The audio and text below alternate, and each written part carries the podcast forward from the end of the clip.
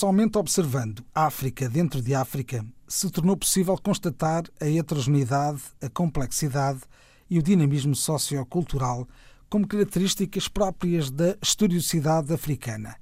Palavras do historiador francês Georges Ballandier.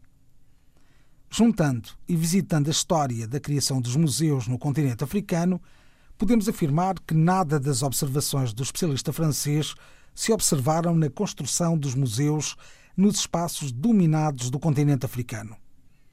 Em 1863, um museu etnológico foi fundado em São Luís do Senegal e transferido em 1869 para Dakar e fechado pouco tempo depois. Uma nova tentativa em 1919 também não resultou. Em 1936 é criado o Instituto Francês da África Negra, o IFAN, com o objetivo de dirigir cientificamente a recolha e organização das coleções recolhidas no terreno. Os museus etnográficos criados no continente africano, antes e depois da Primeira Guerra Mundial, respondiam a várias questões na perspectiva colonial. Retratar identidades, representar a cultura material, os artesãos e colocar a etnologia, tal como era entendida na época, numa posição central. O museu devia conter coleções geológicas, zoológicas, botânicas, antropológicas, pré-históricas, económicas e artísticas.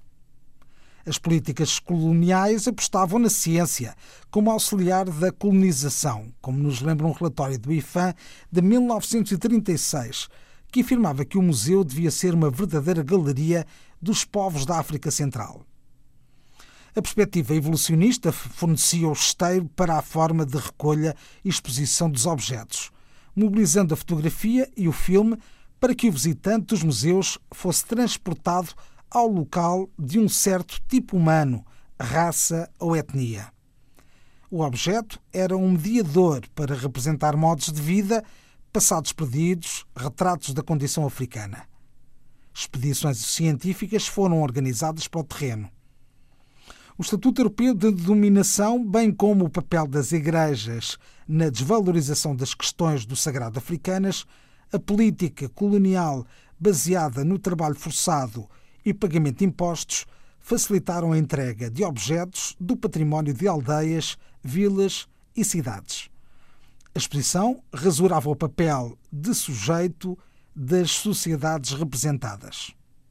Hoje, Dia Internacional dos Museus, e com a ajuda de novos projetos, como o Museu das Civilizações Negras, inaugurado em Dakar em 2016, e com os estudos de filósofos e especialistas como Felwine Sarr e Benedict Savoy, toda a questão dos museus do continente é revista.